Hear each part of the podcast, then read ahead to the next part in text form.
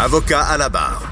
Avec François-David Bernier. Avec François-David Bernier. On finit l'émission sur une note euh, plus joyeuse, on va le dire, euh, parce qu'on va parler du bonheur. Euh, bonheur dans une année particulière, 2021, une année qui a été difficile pour certaines personnes, on le sait. Hein. toutes nos habitudes ont été chamboulées. il y a eu beaucoup de problèmes avec la santé mentale de certaines personnes. On a vu même des drames euh, familiales euh, qui se sont passés cette année. Euh, mais il y a une notion qui est, importante dans notre vie, le bonheur. Et il y a une étude là, qui, comme à chaque année, qui, qui analyse tout ça, les, pays où est-ce que les gens sont les plus heureux, sur 140 pays.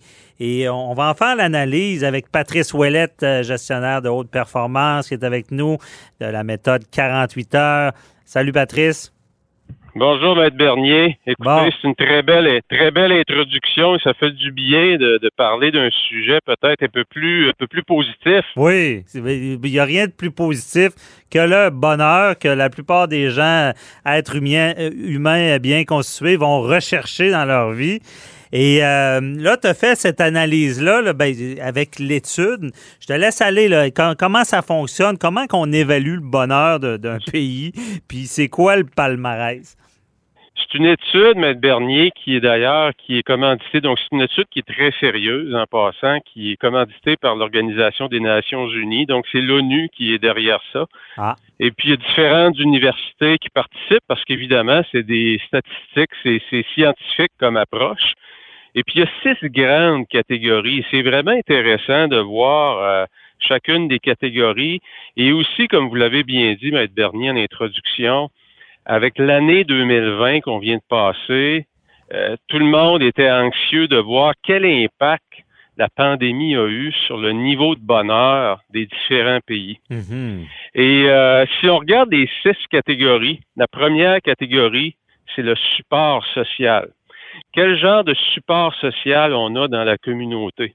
Ah. Et si je regarde les pays, les trois premiers qui, se classent les plus hauts, il y a l'Islande qui est, euh, qui est en première position, le Turkménistan qui est ah, en deuxième, et la, Norvège, Danemark et Finlande. On voit que dans, vous allez voir dans toutes les catégories, Maître Bernier, pays scandinaves. les pays nordiques scandinaves sont toujours, toujours constant. On bien les choses. Mais, ah, ah oui. pour savoir, support social, on entend quoi? Euh, des, des, des, programmes euh, de gouvernement ou euh? Des programmes, l'entraide. Donc, il y, a des, il, y a, un long questionnaire, sans rentrer dans le détail du questionnaire, mais qui mesure la qualité du tissu social, du support social de la société en général. Et euh, on le sait, les pays scandinaves, c'est là où on paye le plus d'impôts. Ah, curieusement. Je pensais que c'était le Québec. non, non. Inquiétez-vous pas. Allez, allez en Suède, au Danemark ou en Finlande, vous allez voir que des taux d'imposition de 60 euh, c'est tout à fait. Euh, ça existe dans ces pays-là. 60 Oui, mais un système d'éducation qui est qui est vraiment, vraiment coté parmi les plus élevés euh, au monde, système de santé qui fonctionne bien. Donc, ils ont quand même des belles réussites, les pays scandinaves. Je vous amène, Maître Bernier, tout de suite euh, au deuxième critère, après le support social. Et sans rentrer dans le détail de ce calcul-là, c'est une façon de calculer euh, le PIB. Et le Luxembourg est premier, Singapour et l'Irlande. Le Canada se classe en 18e rang, donc il est quand même pas mauvais du tout. OK. Donc, troisième.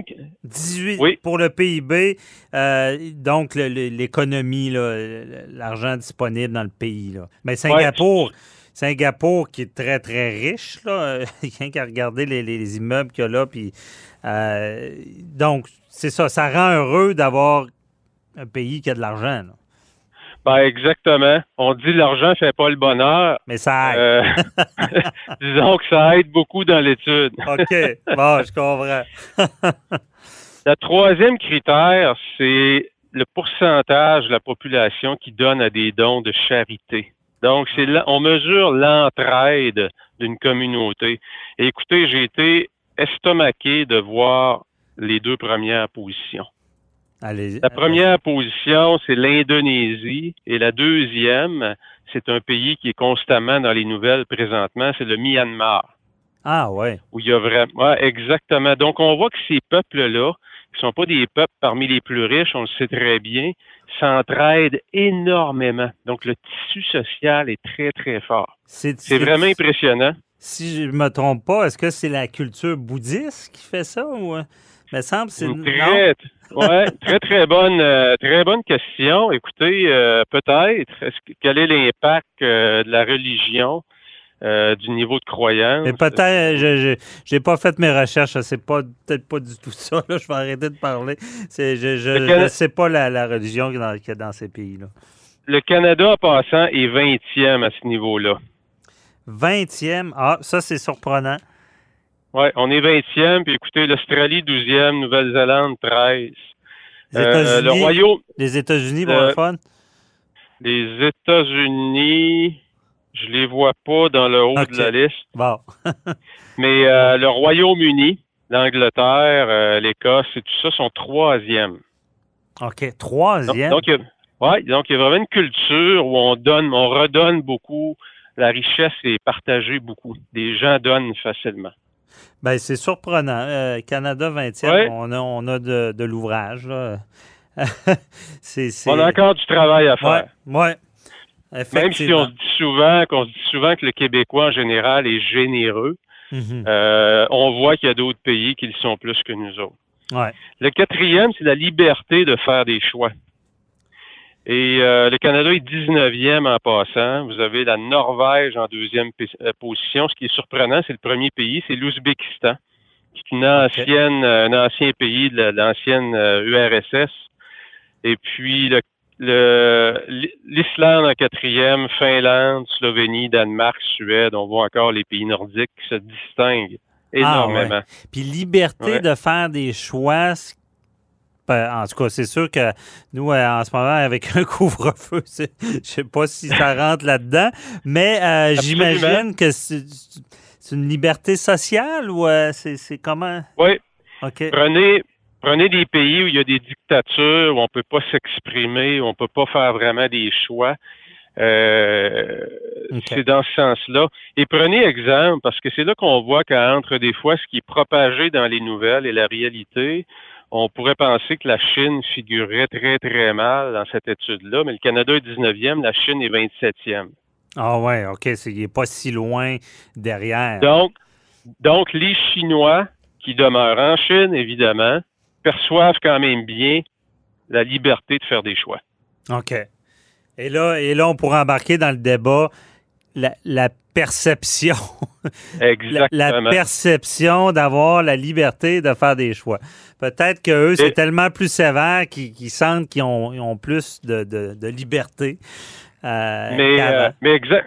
C'est un très bon point que vous soulevez, mais en même temps, si c'est leur perception, Mhm. Ça lui permet d'être heureux aussi avec cette perception-là. C'est un indice de bonheur, évidemment, c'est basé sur la perception.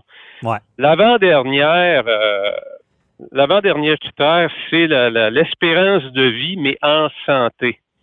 Et il y a une différence entre l'espérance de vie, qui est une donnée qu'on peut obtenir facilement, mais si l'espérance de vie d'un pays augmente, mais la qualité de vie donc, les années de vieillesse ne sont pas de qualité. Ouais. Ben, ça donne rien de rester en vie. Ben, c'est ça.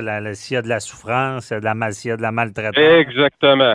Donc, si on y va selon l'espérance de vie qu'on appelle healthy en anglais, donc une qualité de vie dans l'espérance de vie, Singapour, encore là, est premier, le Japon est deuxième. Le Canada se classe dixième. Ah, c'est bon.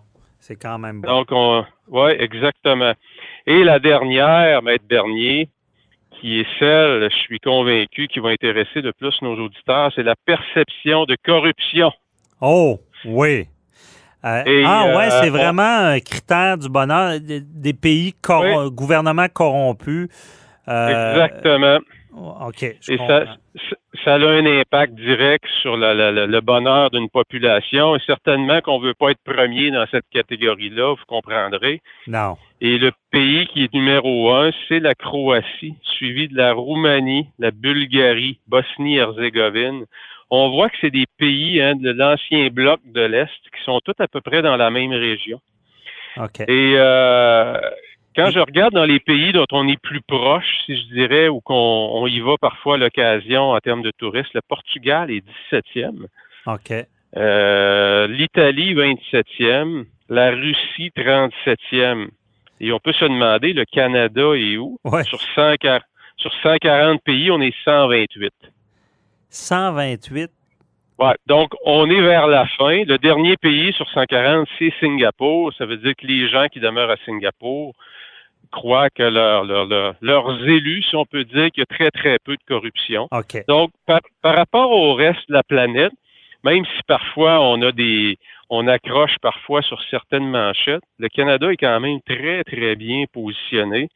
Vous avez le Danemark, la Finlande, la Suède qui sont 136, 137, 138e. OK. Donc, quand même une, une bonne position, ce qui fait qu'au au global, le Canada, on est 15e dans l'étude de cette année, donc une étude qui est marquée évidemment par la pandémie, par le COVID.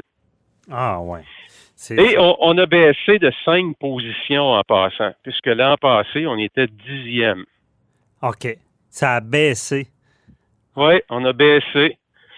Ah. Et euh, j'ai pas fait le, le détail de chacune des catégories pour voir qu'est-ce qui nous a fait baisser le plus. Mais on a baissé de cinq positions.